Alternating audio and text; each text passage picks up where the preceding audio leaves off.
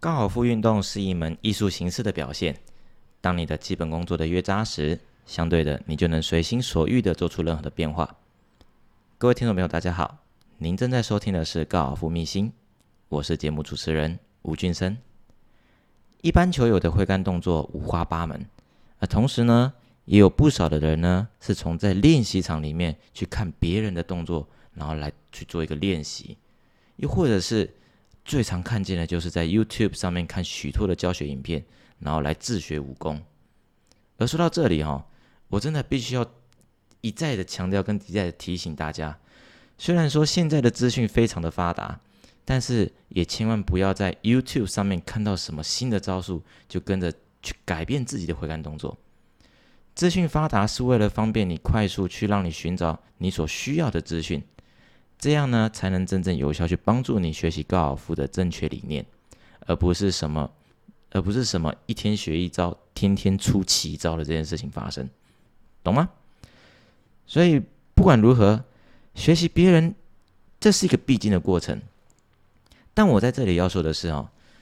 你的当你的挥杆动作已经略有一个固定的程度之后呢，这个时候你又要参考或去学习别人动作情况之下。很容易会走火入魔，那最后呢，不但会赔了夫人，还有容易折兵。原因就在于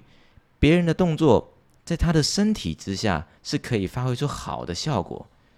但是如果你去学他的动作情况之下，你的身体并没有办法去支持你挥出那样的效果出来。那最后那这个就是贵州拍料料啊，对不对？那为什么呢？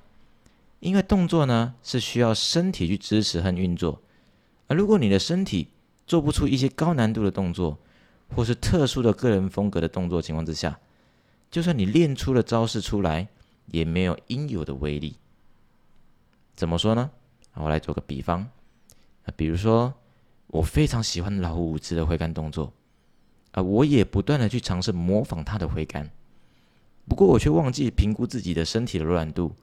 还有肌肉的强度、身体的协调性等等。一些身体素质上的因素，就算真的被我练成了，我也模仿的非常的像。也就是说，我练到整个形都像老五只的这样的挥杆动作出来了，不过我却缺乏了像他一样的力道出来。而换句话说呢，当你尝试去模仿别人的挥杆动作之时呢，很容易会缺乏能量和效果。如果你的身体没有办法去练那样子的动作和姿势，你还要去硬要去练的话，而到了最后，你的身体很容易会练到呢，就是伤痕累累。而这也是我刚刚在前面所提到的，就就是说你很容易会走火入魔啊，最后智伤其身，真的是得不偿失，对吧？其实参考别人的挥杆动作，最好的方式就是看别人的特定的细节和环节是如何去运行的。嗯，不是讲贵州 take 抄，也不是说整组拿去抄的概念。了解他人的身体部位是如何去运作，比练招式来的更重要。那这是我自己的想法啊，啊，因为我从不会去学习别人整个挥杆的动作，而我而我只是单纯去参考不同的人或者是其他好的选手，他们一些动作的细节方法来去做一个比较，然后自己再去试着去尝试看看，去练看看哪一种对自己的身体是比较容易去施展和发挥的。呃，从另一个角度来说，就是去了解和学习他们的精髓，会比你想要将他们的挥杆动作整个复制贴上到你身上去还来的有效。比如说，去看别人如何握杆，身体的重心转移，上杆的中心在哪里。所以，当你知道要如何去看这些好的球员他们的挥杆细节之后呢，你就会知道什么才是挥杆的关键和动作运行的基础。所以这个时候啊，学习一些细节或核心的转动技巧，绝对会比你去 copy 别人整套的挥杆动作要来得更有效，而且更容易。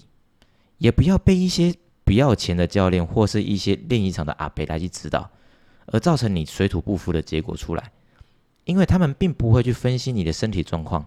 反而要把你的动作给完全完完全全的给重置掉，给改造掉。而最后呢，造成你连球都打不到的后果，或是打不直的问题啊！除非你是一个新手，就像白纸一样，那当然就很简单。那不然的话，如果说这个时候你真的硬要去学习别人动作之前呢，真的最好要三思而后行。以上是我今天的分享，希望今天的分享可以给各位当做一个参考。如果你喜欢我的频道，欢迎你按下节目的追踪与订阅，也欢迎您订阅我的 YouTube 并开启小铃铛，顺便到我的粉丝页来按个赞，这样你就不会错过每一集的节目喽。我是吴俊生，